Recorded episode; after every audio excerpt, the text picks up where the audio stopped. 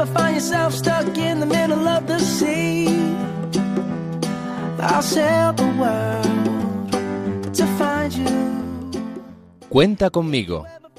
Un programa dirigido por Mariam Garde y presentado por Juan Razabalegui.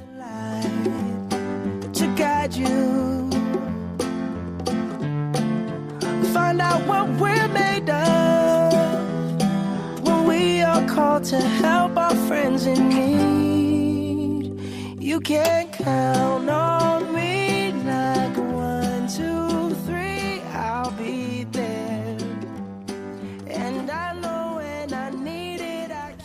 Muy buenas noches, queridos amigos de Radio María. Es un gusto, es un placer estar con todos ustedes en esta noche que invita, como siempre, a la oración y a la reparación. Un momento en el que la Virgen nos acompaña en nuestro descanso después de una semana en la que vamos a iniciar otro momento de trabajo, de esfuerzo. Y queremos que ella nos sostenga, nos ayude, porque ella también cuenta con nosotros, como este programa. Cuenta conmigo. Y también contamos con Marian Garde. ¿Qué tal estás, Marian? Muy buenas noches. Muy buenas noches, Juanra, ¿qué tal? Qué rápido pasa el tiempo. Pues así es, oye, qué bien, te has recuperado, ¿verdad? Porque en el Sí. último programa no pudiste venir. Eso te iba a decir, ya es verdad que ha pasado un mes, pero bueno, aprovecho para daros las gracias que me echa ilusión, que intercederíais por mí. Ya Sí. estoy mucho mejor de la gripe, ya estoy recuperada. Bueno, Y oye, me pareció muy interesante además eso de ponerme en el papel de los oyentes, ¿verdad? ah, qué bien, claro, estuviste escuchando el programa. Claro, ¿eh? claro, yo claro. lo escuché como un oyente más y me pareció súper chulo, la verdad, pero seguro que el de hoy va a ser igual de chulo, ¿eh? Hombre, no lo duden nuestros queridos amigos. Y gracias, mm, eh, Marian, por escucharnos ahí desde tu prostración en la cama. Un oyente seguro teníamos. Hombre, qué bien, qué alegría. Pues vamos a empezar como siempre en este programa. Y es, todos ustedes lo saben, rezando.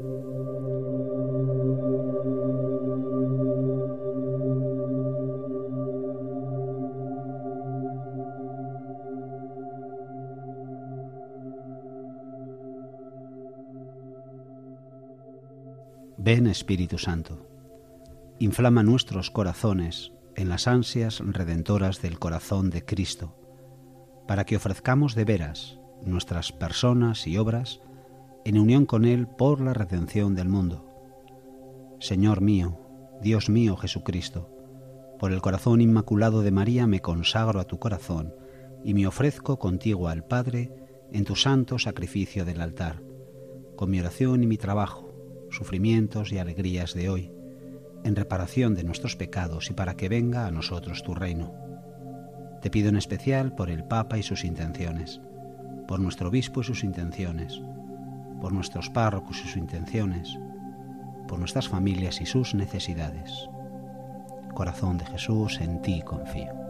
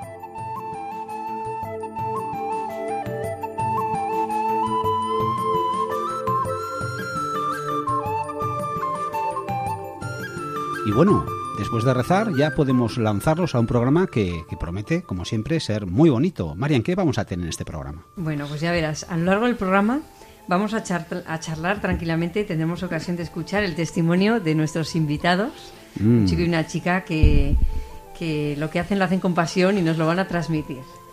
Luego veremos sobre qué nos van a hablar. Sí, sí. También iremos intercalando, como siempre, la sección entre pupitres, donde nuestro periodista Carlos Colina pues se adentra en las aulas y nos cuenta algo interesante. Siempre lo hace. Es increíble. No sé cómo, pero es maravilloso.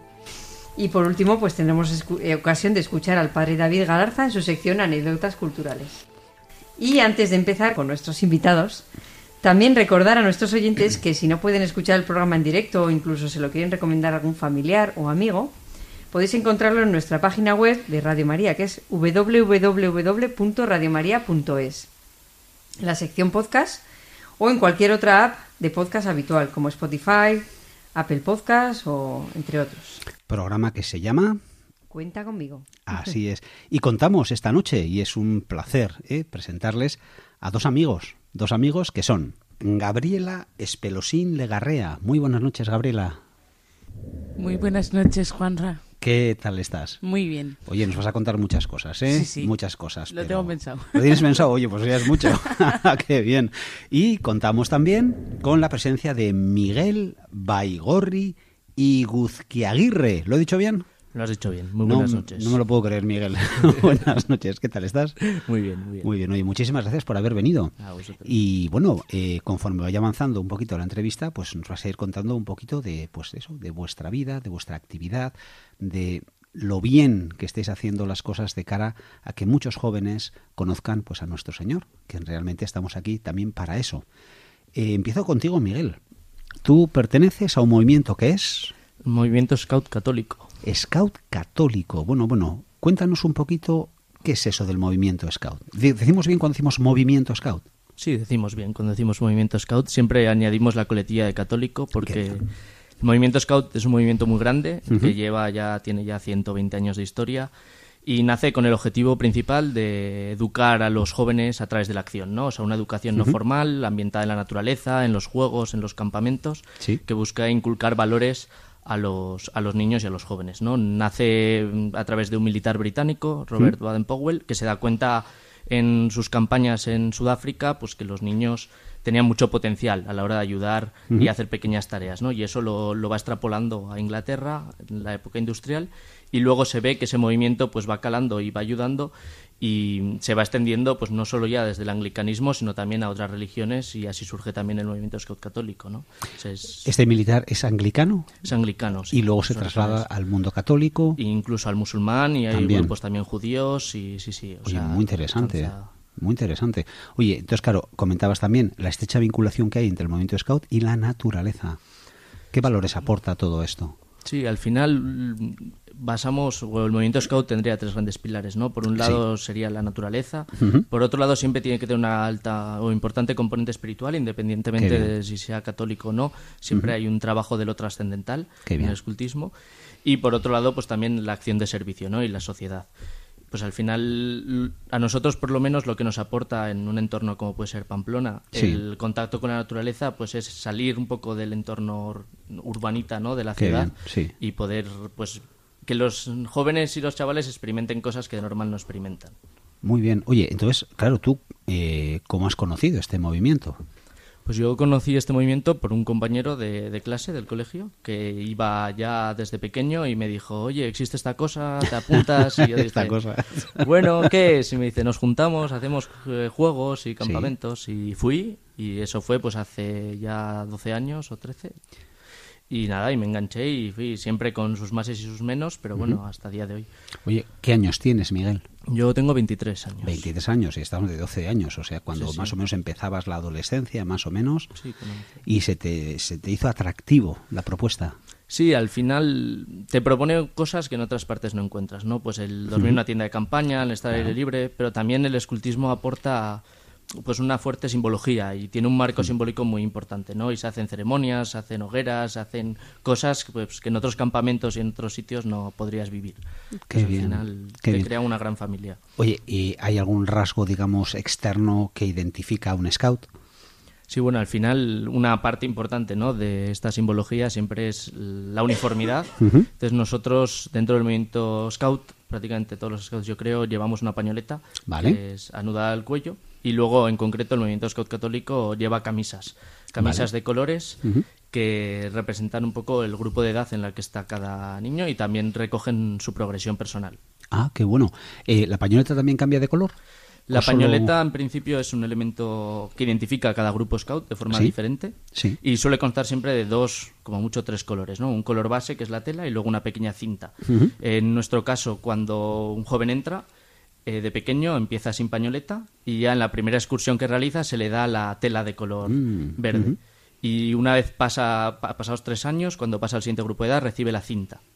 Y pasados otros tres años, cuando realiza una etapa pues muy importante dentro del escultismo, que es la promesa scout, que es ya pues en- ya cuando tienen, están en cuarto de la ESO más o menos, Sí. ya realizan un compromiso firme con Dios y con la sociedad, ¿no? Y con uno mismo de seguir trabajando y de aceptar este movimiento como parte de su vida. Y ahí ya se les añade una insignia en la parte de atrás de la pañoleta, que es una flor de lis, que es el- la insignia del movimiento. Claro, eh, ese es un signo visible, la pañoleta, la camiseta. Luego nos a detallar un poco más eso de la promesa, ese compromiso eh, que has comentado con ya con Dios, con el Señor. Eh, ¿Hay algún otro rasgo? Porque hablan también de la posición de la mano. ¿Cómo, cómo funciona eso? Cuéntanos un poco. ¿Os ¿Saludáis entre vosotros? ¿Conocéis de esa manera? ¿Cómo, cómo es? Bueno, sí, el scout tiene un saludo scout, ¿no? Que justo Sí. además es un saludo que también evoluciona con el tiempo. Todo en el escultismo pues está marcado dentro de, de la progresión, ¿no? De Sí. ir dando pequeños pasitos y aprendiendo cosas, ¿no? Entonces, al final, el saludo representa de alguna forma el compromiso adquirido por el scout. Cuando alguien es pequeño, en la rama más inferior, que en mi grupo no existe, pero que son los castores, Ajá. en el grupo de edad más pequeño, saludan con dos dedos levantados así juntos, representando las paletas del pastor. Vale. O sea, el castor. Cuando suben de rama de edad, que la ambientación son lobos, Sí. eh, con los dos dedos separados para representar dos orejas de un lobo. Sí. Y cuando ya alcanzan el máximo nivel de compromiso, pues Sí. se levantan tres dedos y se coloca el dedo pulgar por encima del dedo meñique, representando la, que se realizó la promesa scout y que te has comprometido a que el fuerte proteja al débil. Y los tres dedos levantados representan las tres virtudes scout, que son negación, lealtad y pureza. Y el círculo que formarían el dedo pulgar y el dedo índice representa la hermandad scout.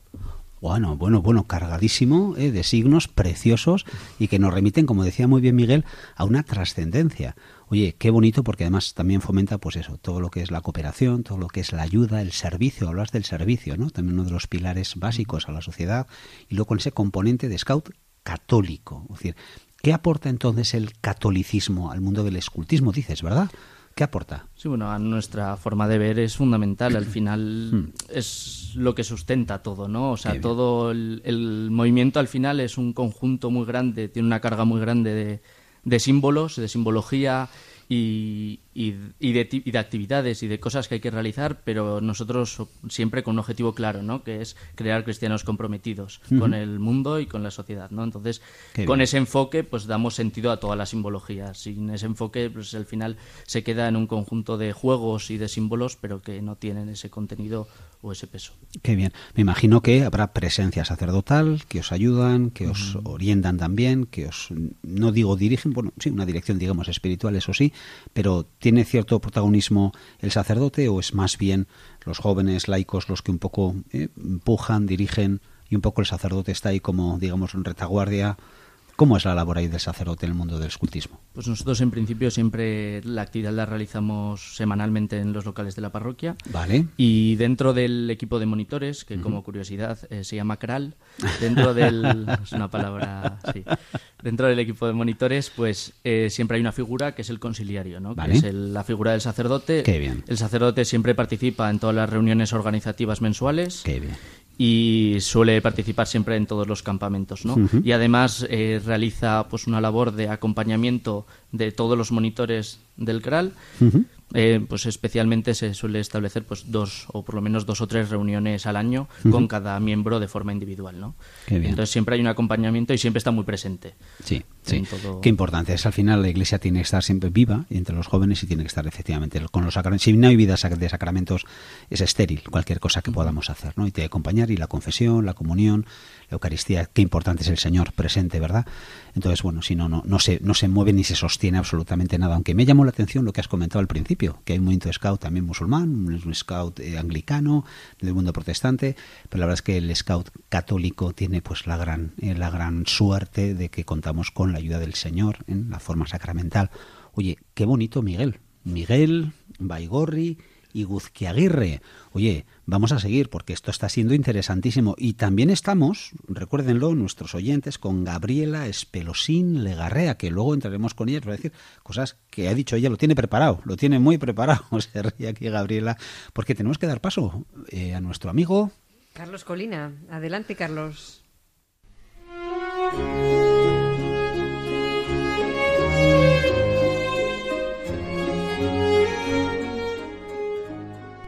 Juanra, Marian, muy buenas noches. Hoy nos hemos propuesto honrar a un santo muy importante para nosotros.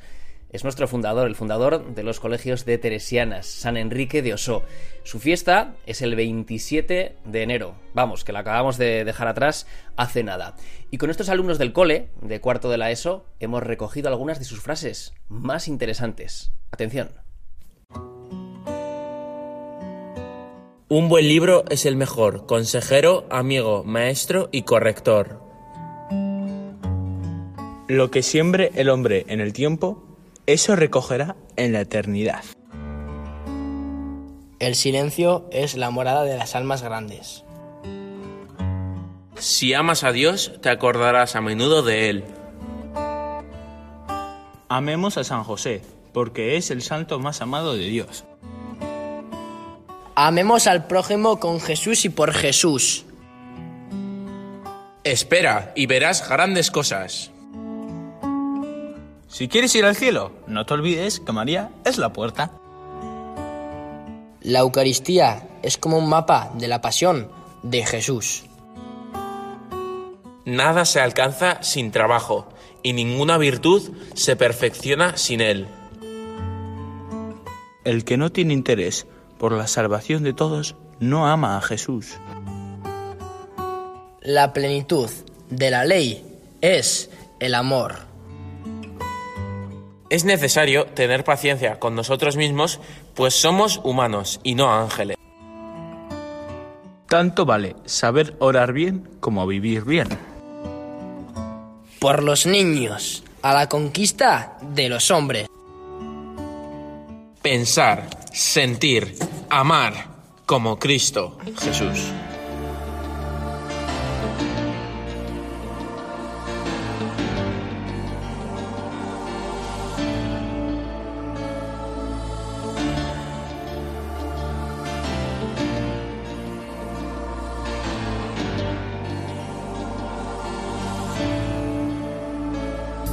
Amigo de los niños, dulce servidor de la dulce causa de Jesús el Salvador y fuiste un hombre sencillo, lleno de su amor, lleno de la vida que él sembró en tu corazón.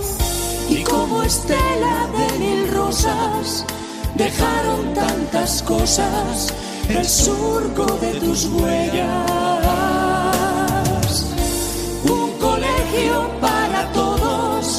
Donde aprender los modos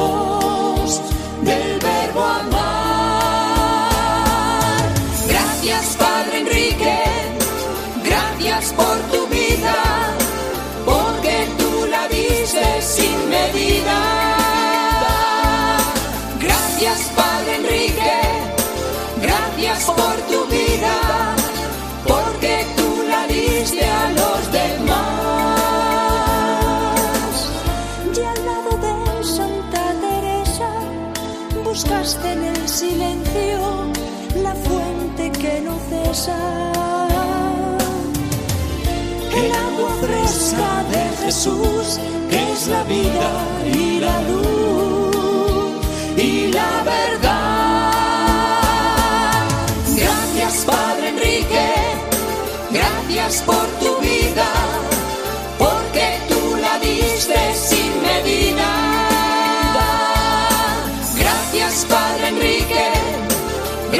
Gracias por tu vida, porque tú la diste a los demás. Gracias, Padre Enrique, gracias por tu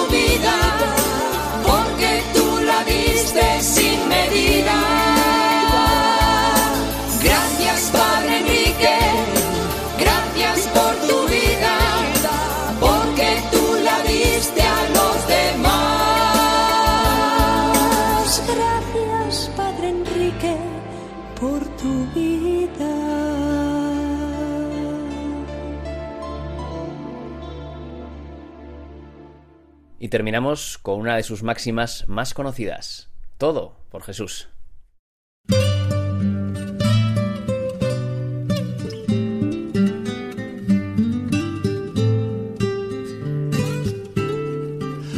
Todo, todo por Él, toda mi fuerza, mi vida y todo mi ser para llevar reflejos de su luz los ecos de su voz, todo por Jesús, todo por amor,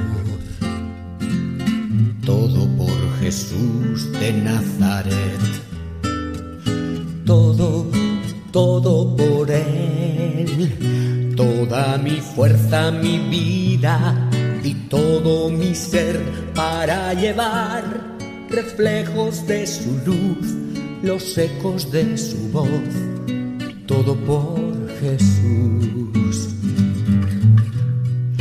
todo por amor, todo por Jesús de Nazaret, todo, todo por Él toda mi fuerza, mi vida todo mi ser para llevar reflejos de su luz, los ecos de su voz, todo por Jesús, todo por amor, todo por Jesús de Nazaret, todo, todo por Él toda mi fuerza, mi vida y todo mi ser para llevar reflejos de su luz, los ecos de su voz, todo por Jesús, todo por amor, todo por Jesús de Nazaret.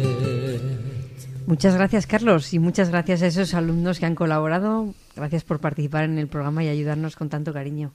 Y también recordar a todos los que nos están escuchando que este programa interacciona con nuestros oyentes y que pueden mandarnos sugerencias, o si eres estudiante de la ESO y te apetece venir a ayudarnos, y estás cerca de Pamplona, claro, escríbenos. O si eres profesor y se te ocurre hacer algo con los alumnos, pues también puedes hablar con nosotros. Podéis escribir al correo electrónico cuenta conmigo arroba radiomaria.es. Repetimos, cuenta conmigo arroba radiomaria.es. Desde luego, Carlos, Carlos nunca para de sorprendernos, ¿verdad, Marian? Es, es increíble. Es un crack. Es un crack. Volvemos, volvemos otra vez con nuestros invitados. Estamos con Gabriela Espelosín Legarrea, un poquito de paciencia, que enseguida vamos contigo. Y estábamos hablando con Miguel Baigorri y Guzquiaguirre. Oye, nos has contado muchas cosas. Yo creo que no, no nos da el programa. Entonces, quería un poco que volviésemos a que nos explicases en ese proceso Scout desde que entran los más jóvenes, hablas de, de, varias etapas. Haznos un poquito memoria del que nos acabas de comentar y especifícanos un poquito más cómo es ese, ese paso de una a otra. Vale, pues sí, en, bueno, el escultismo consta de, de cinco etapas, ¿no? Principalmente el escultismo católico, por lo uh -huh. menos en España. Y cada etapa eh, con, son tres años y busca de alguna forma um, bueno, enfocarse en una etapa vital del niño o del joven con unas uh -huh. determinadas inquietudes, ¿no? Las etapas más pequeñas, que serían castores de 6 a 9 años y vale. lobatos de 9 a 12, ¿no? Uh -huh. que sería todo primaria, uh -huh. pues tendrían un, tienen una, una, alta componente del marco simbólico. ¿no? Castores está ambientado en pues eso en castores en una charca en construir una madriguera. Y pues hay un hay por ejemplo pues hay un concepto del mal muy difuso no no se trata tanto el bien y el mal sino se trata pues un poco la, la el Jesús y un poco pues la colaboración entre los niños uh -huh. etcétera. Ya cuando van pasando a la siguiente etapa no hacia los lobatos pues allá ya entra la figura del mal no y un poco la lucha del bien y el mal con uh -huh. y está ambientado en el libro de la selva. Ah, entonces a lo largo de, de los de los tres años pues los los, los, lobatos van interaccionando con diferentes animales del libro de la selva, con Balú, con Aquela, que representan el orden, que representan sí. la nobleza, ¿no? Sí. Con Bagheera.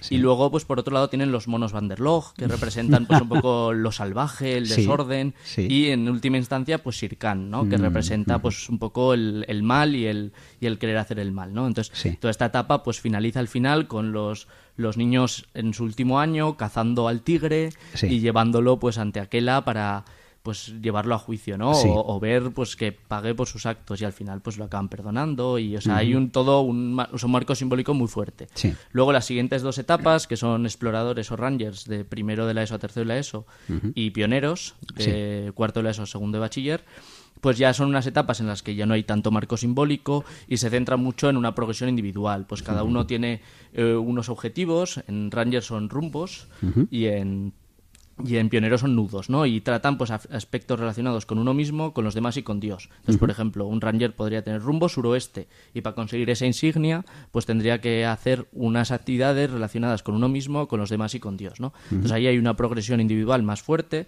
y luego tienen sobre todo también actividades eh, en común. Todos los chavales juntos pues organizan, pues un- vamos a hacer vender pinchos para conseguir dinero para irnos a un campamento o a patinar sobre hielo, ¿no? Ujú. Pues también esa parte activa. Y ya la última etapa, o bueno, pioneros y la última etapa, que es rutas, que ya es de primero a tercero de carrera, está muy enfocada ya sobre todo a la parte del voluntariado, del servicio. Mm. Y la ruta en concreto eh, se trabaja un documento que es el proyecto personal de vida y se busca responder pues a las preguntas de la vocación, ¿no? ¿Qué quiere Dios de mí? ¿Qué necesitan los demás de mí? ¿Y qué quiero yo, ¿no? O qué me apetece a mí.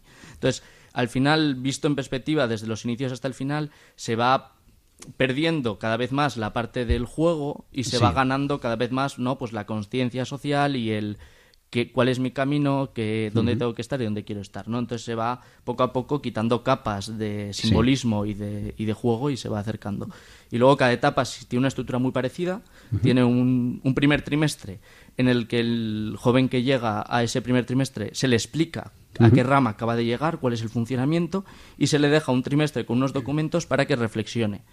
Y, a fin- y en el campamento de Navidad de ese primer año, eh, cada uno firma un compromiso diciendo si quiere seguir o no quiere seguir en esa nueva etapa de su vida. ¿no? Entonces, por ejemplo, pues los costores hacen la promesa de la charca, los lobatos la promesa del lobato, los rangers firman la carta de exploración, y aquí es cuando los pioneros hacen la promesa que antes hablábamos, que es ese momento más Sí, solemne. ¿no? sí. Y los rutas, que son los mayores, pues firmarían, por ejemplo, un contrato como un símbolo de ya la edad adulta, de cómo son los compromisos formales ¿no? en la edad adulta.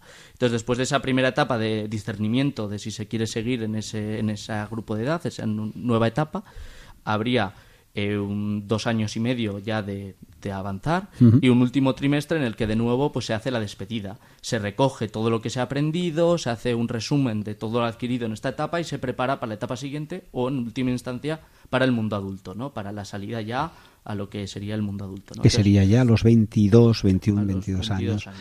Y luego estas personas que habéis hecho todo este recorrido, tú has hecho ese recorrido, luego de alguna manera sois como monitores de estos nuevos o ya un poco os desligáis del movimiento.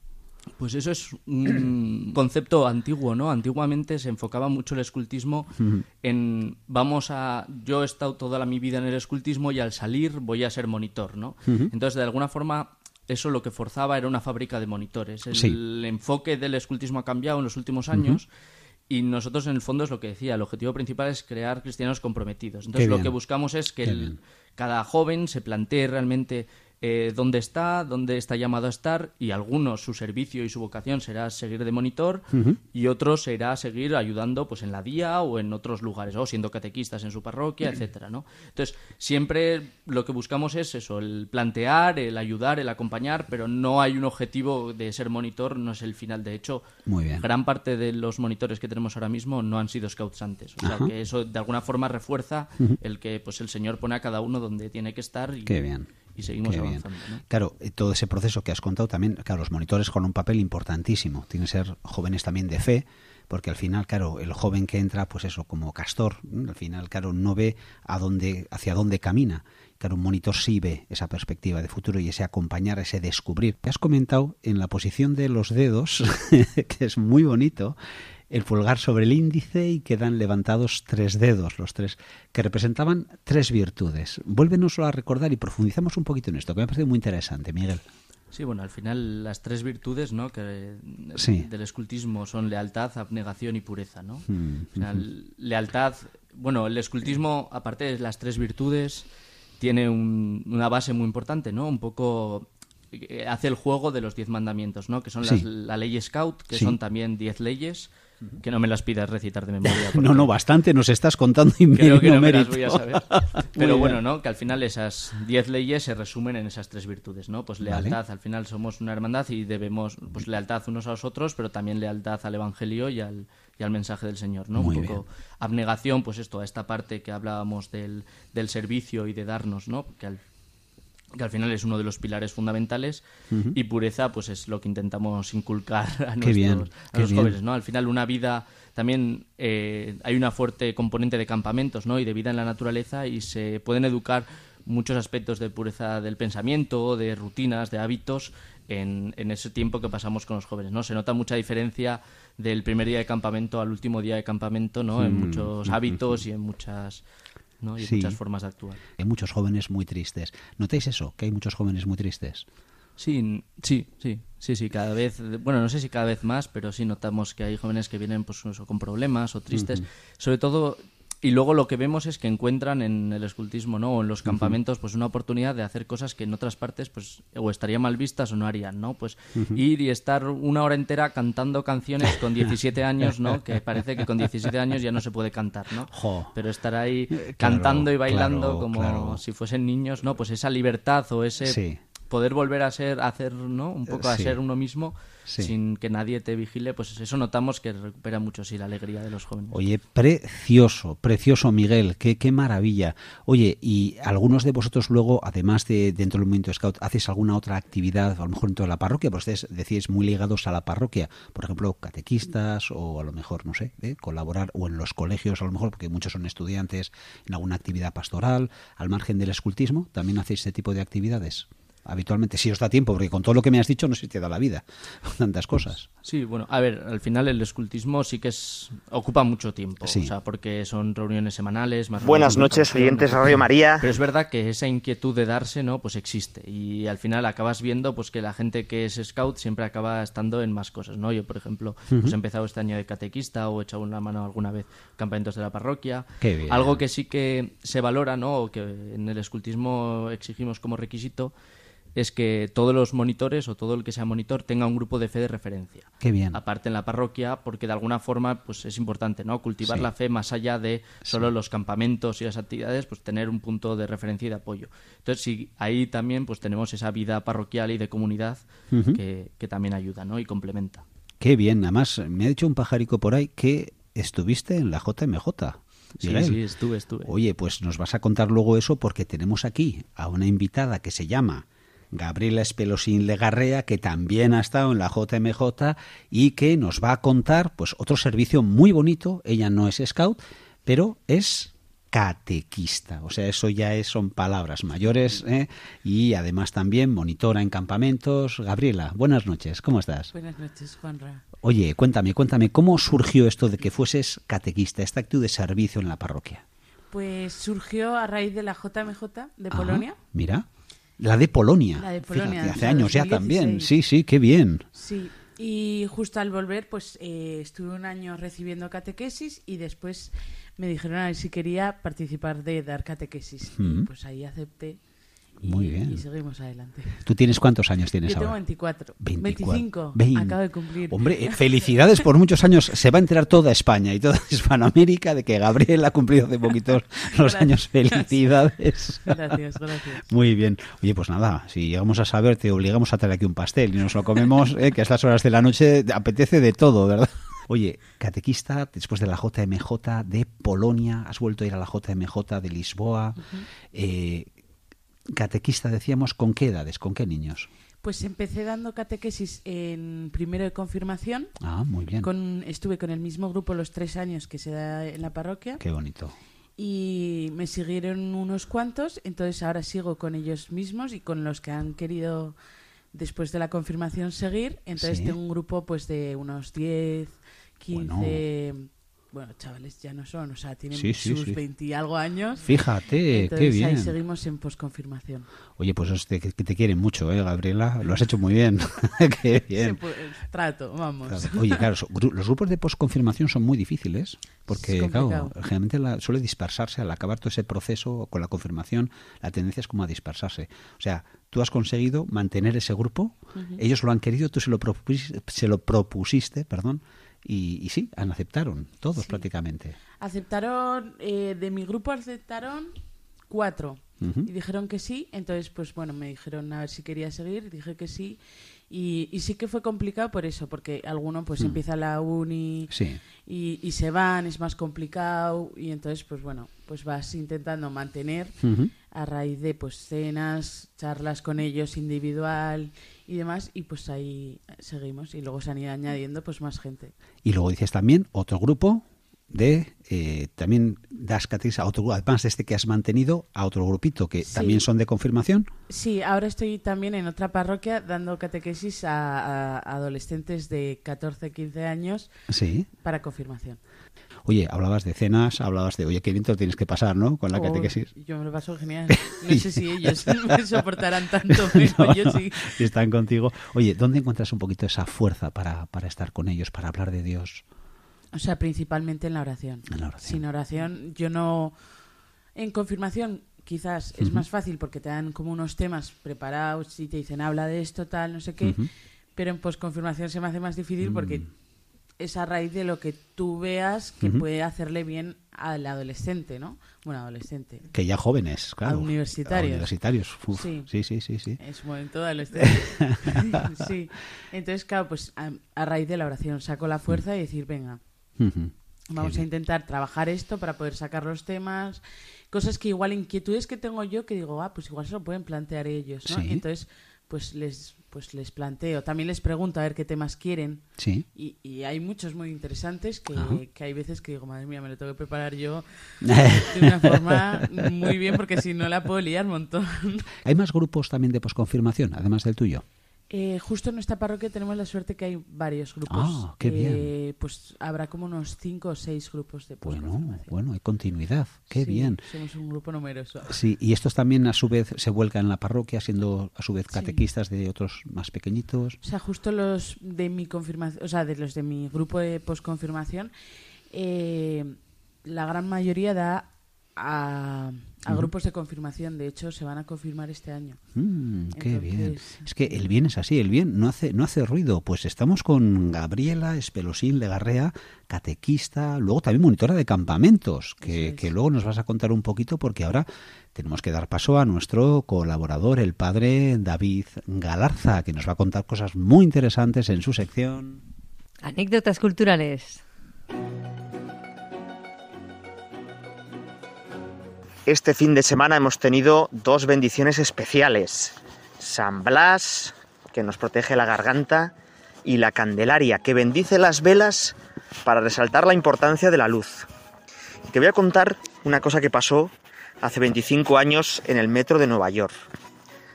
Antes no había móviles, hace 25 años todavía, y entonces había hubo un accidente de tren, se fue toda la luz y la gente, totalmente a oscuras, empezó a sentir miedo. A oscuras, porque no había luz, empezaron a intentar buscar la salida, pero como no veían, fueron pisando unos a otros, empezó a, a surtir el pánico, gritos, cada vez más empujones, y se mascaba la tragedia. Aquello podía haber acabado en una avalancha, en una gran catástrofe. Pero entonces, uno de aquellos que estaba en el metro encendió la luz de un pequeño mechero y con su débil llamita se vio dónde estaba la puerta y la salida. Ya con ese pequeño resplandor la gente se fue tranquilizando y fueron saliendo ordenadamente. Y no hubo ningún herido ni ningún incidente más. Bueno, esto nos habla de la importancia de la fe, que es esa pequeña llamita que nos va alumbrando, que nos empieza el día del bautismo, el día de nuestro bautismo encendieron nuestros padrinos una vela, esa llama tiene que ir cada vez más grande y tiene que contagiarse a los demás para que vean la salida. Fijaos que muchos de los que comparten sociedad con nosotros piensan que el sentido de la vida es pues no pis que no te pisen y si puedes pisar y todo es oscuro. ¿De dónde venimos? Bueno, pues de la nada, ¿no? Oye, no tiene ningún sentido aquí la vida. Venimos por casualidad y vamos a la nada, a la oscuridad. Y entonces la fe, esa llamita que nos tiene que alumbrar, que nos tiene que, que ir guiando en el camino. Y tenemos que encender la fe a los demás. Cada cristiano tiene que ser misionero. Me parece muy importante, para que no se nos apague la fe, estar cerca de gente o de acontecimientos o de lugares donde haya mucha llama, donde la llama esté caliente, donde no haya brasas. Y si la llama de mi fe se ha apagado, acercarme. Y por eso necesitamos sobre todo testigos, que tengan la llama bien encendida, que sean luz para otros, que enciendan un montón de luces. En este día la Candelaria acabamos de alguna manera el tiempo de Navidad. Ya sé que litúrgicamente, ya sé que litúrgicamente el tiempo de Navidad llega hasta el día domingo después de bautismo, pero fijaos que el domingo siguiente al bautismo la iglesia sigue con la manifestación de Jesús, Jesús que se manifiesta una pequeña estrella a los sabios, Jesús que se manifiesta en el bautismo, sigue, Jesús que se manifiesta en las bodas de Caná, pero Jesús que se manifiesta la palabra de Dios y ya Jesús que es la luz de las naciones. Bueno, pues vamos nosotros a pedirle al Señor que seamos luz para otros, que tengamos la llama bien encendida. Un fuerte saludo a todos los oyentes de Radio María.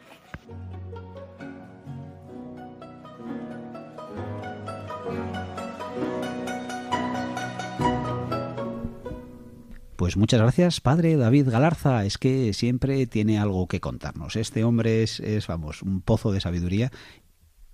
Y volvemos, volvemos con Gabriela Espelosín Legarrea, catequista, eh, trabaja con un grupito de post-confirmación que han querido continuar y está con ella, nos decía cómo tiene que prepararse muy bien los temas, porque claro, ya son jóvenes universitarios, eso demanda más exigencia y como todo aquello que le sostiene es la oración, el encuentro con el Señor, si no sería imposible hacer absolutamente nada. Y siempre, por supuesto, con la Virgen, con María, es que si no, no se va a ningún sitio eh, sin ella. Y quería, quería también preguntarte, eh, monitora de campamentos. Eso es. ¿También te animas a eso? Sí. Muy bien, ¿y cómo es que te han pescado para eso también? Cuéntame. Pues esto, bueno, yo he ido al campamento de la parroquia de toda la vida. Así, ¿eh? Vale, sí, desde vale, el vale. que nos dejaron en comunión, Mm. empecé a ir ahí y luego ya tuve unos años que no fui Ujú. y volví a ir.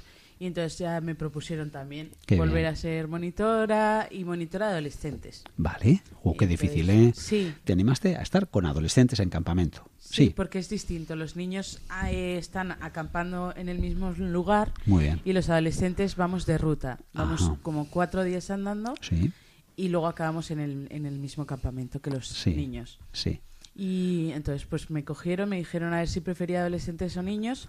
Empecé diciendo que niños, porque claro, mi vocación es empezar a ser maestra. Entonces, ¿Qué has bueno, estudiado, perdona? Yo estoy estudiando magisterio primario. Magisterio, es que te pega, te pega. Que, que- que se te diga, pero te pega, Gabriela. Muy bien, muy bien. Sí, y al final me dijeron, bueno, no hay de adolescentes, te Sí. va- vienes adolescentes. Y creo que fue la mejor decisión Sí. que hicieron para mí. No sé Sí, si para los sí, adolescentes, pero para mí sí. Seguro que sí, además son muy divertidos. Oye, monitora, dices desde muy pequeña, ¿cuántos años llevas ya? Pues de monitora llevaré también parecido de catequista, 6, 7 años. Qué maravilla, el bien que hacéis. Yo en este programa, queridos amigos, estoy entusiasmado, pero de verdad, ¿eh? Jo, Gabriela, pues qué, qué alegría más grande. Monitora, catequista, volcada, luego también cuando seas esa estupenda profesora y verás cuánto bien a los niños. Oye, pues no sé, ¿nos quieres comentar alguna cosica más? ¿Cómo animarías a alguien a que fuera catequista o fuera monitor? ¿Qué le dirías? ¿Mm? Pues que pierda el miedo, o sea, que se agarre de la Virgen, que se agarre de la mano también del Señor Sí. y que tire para adelante porque, o sea, digo, a mí una de las cosas que me imponía era como, ¿qué les voy a enseñar? ¿Qué les voy a decir? ¿No? Sí. Y, y luego, pues si tú te agarras al Señor, pues bueno, puedes ser creativo, puedes ayudar, ¿no? Sí. Y lo bonito es ver cómo van creciendo ellos también en, en, en la fe, ¿no? Sí, Es sí, una sí. maravilla. Entonces, pues que si tienen ese deseo, pues que se lancen. Pues nada, jóvenes, niños en buenísimas manos con catequistas como Gabriela, qué gusto. Oye, Miguel, volvemos contigo un poquito también. Y, oye, ¿qué te ha parecido lo que nos ha contado Gabriela? Es estupendo, estupendo. qué bien. Oye, hacéis muchísimo, muchísimo bien. Marian, tú creo que querías preguntarle alguna cosica a, a Miguel. Mira, te iba a preguntar eh, claro, ahora nos están escuchando un montón de gente joven y adolescentes y seguro que tienen ganas de incorporarse en, en vuestra actividad. Oye, yo igual entro, ¿eh? A mis... Sí, Juanra, pero tú de monitor, ¿eh? Ah, yo, no, no, no, que no, no, aguantaría una noche, creo. bueno, entonces te iba, te iba a preguntar, eh, claro, tienen que saber cómo tienen que asistir a, a las reuniones, que, en qué grado se tienen que comprometer, a cuántos campamentos tienen que ir. Sí, bueno, o sea, lo nuestro es una oferta, ¿no? Como siempre. Y nosotros pues realizamos actividades todas las semanas, todos los sábados, por las tardes en la parroquia de cuatro y media a seis y media en los locales. Y luego hacemos cuatro campamentos al año. Un campamento inicio de curso en octubre más o menos y luego en Navidad, Semana Santa y verano. El de verano siempre es un poco el más extenso, el que se realiza en tiendas de campaña. Por ser Pamplona, pues el, los otros tres se realizan en casas porque el frío no suele permitir dormir al suelo.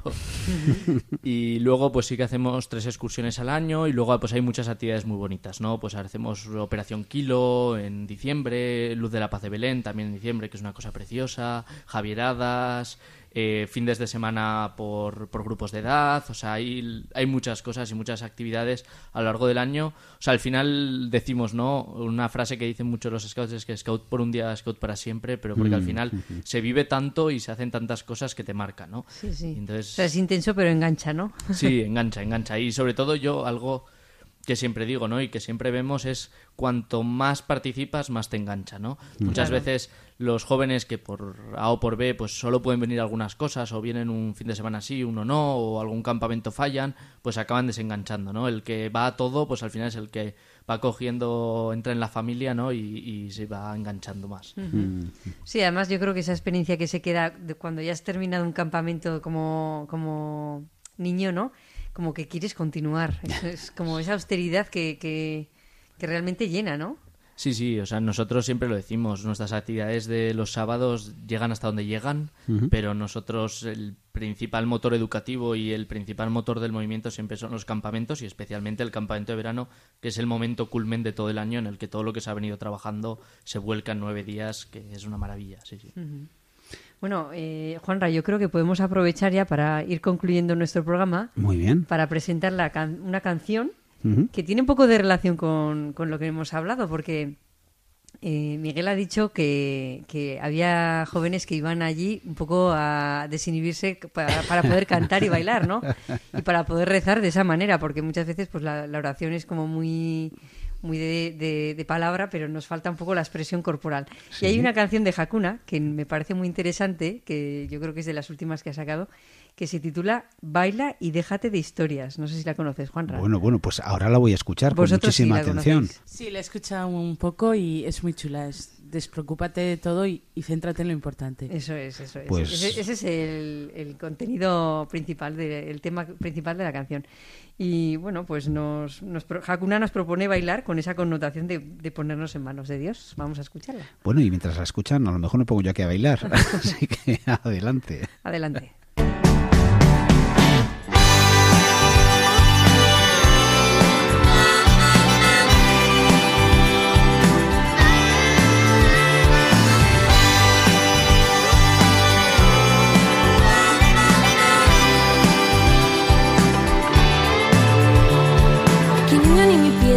En camino te hagan tropezar.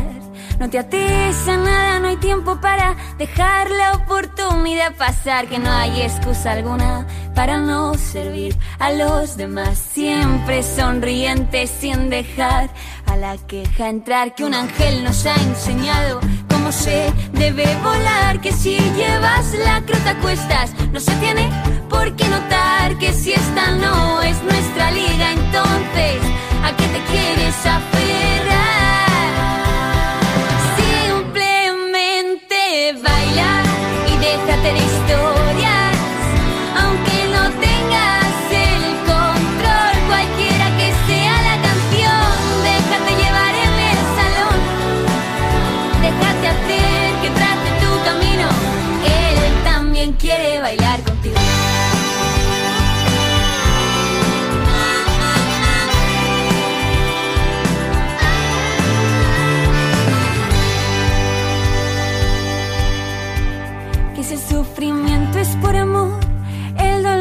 dolor es diferente. Entrégate hasta el extremo, empápate de esta fuente inagotable, infinita, de la que siempre se sacan fuerzas. Es Dios Padre quien te grita, que te acompaña en lo que elijas. Cada segundo puede ser el último, es la hora de levantarse, vive derramando, derramando todo el vaso, que no haya gota que se salve, busca creatividad, lo terrenal puede esperar, recuerda que no pone firma, es la mejor forma de firmar, simplemente baila y déjate de historias,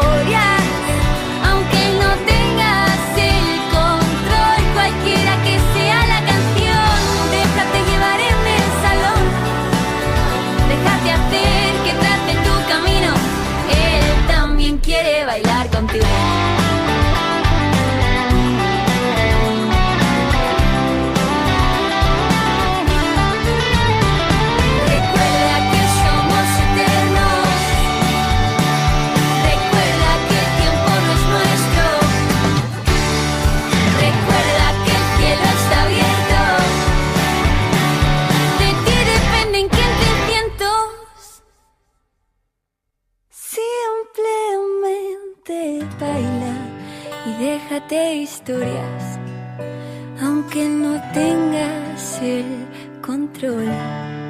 Simplemente baila, pase lo que pase.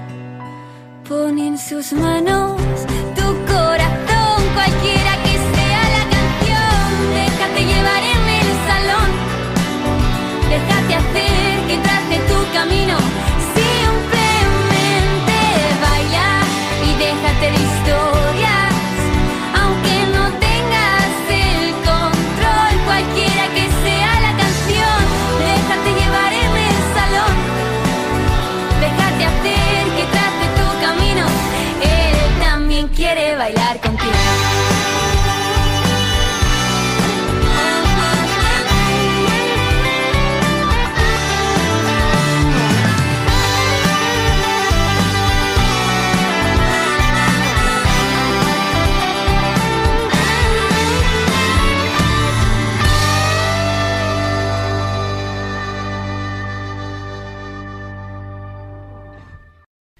Oye, pues algo, los pies algo ya he movido, Marian, algo ya he movido y la cabeza también, aunque bueno, en fin, qué maravilla, gente joven, catequista, Gabriela Espelosín Legarrea, Movimiento Scout, Miguel Baigorri y Guzki Aguirre, que son nuestros invitados, y es que, como siempre nos pasa, es que el tiempo vuela, y es que yo querría preguntar muchísimas más cosas y que nos contasen, porque además lo habéis hecho estupendamente bien, a mí me ha quedado clarísimo todo y lo que me llevo sobre todo es qué maravilla esta gente joven de 20, has dicho, Tres, 23. Gabriela, Y yo 25. 25 años volcados en más jóvenes, en adolescentes, niños, jóvenes también universitarios, con una formación preciosa, con un cariño enorme al Señor, que es como funcionan las cosas.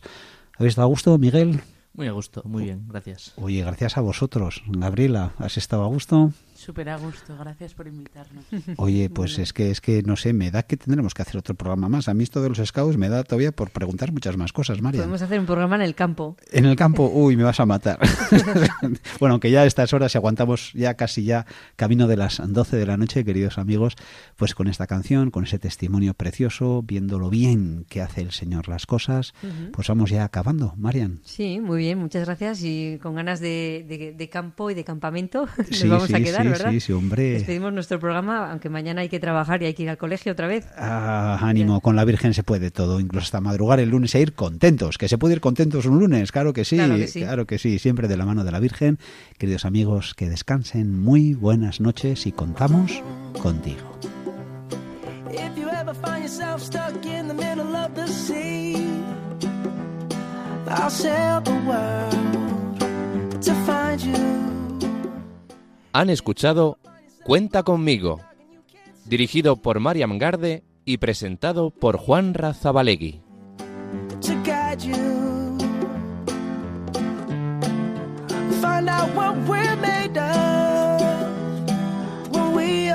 to help our friends in need. You can count on me like one, two, three, I'll be there. And I know when I need it, I can count on you. Like four, three, two, and you'll be there. Cause that's what friends are supposed to do.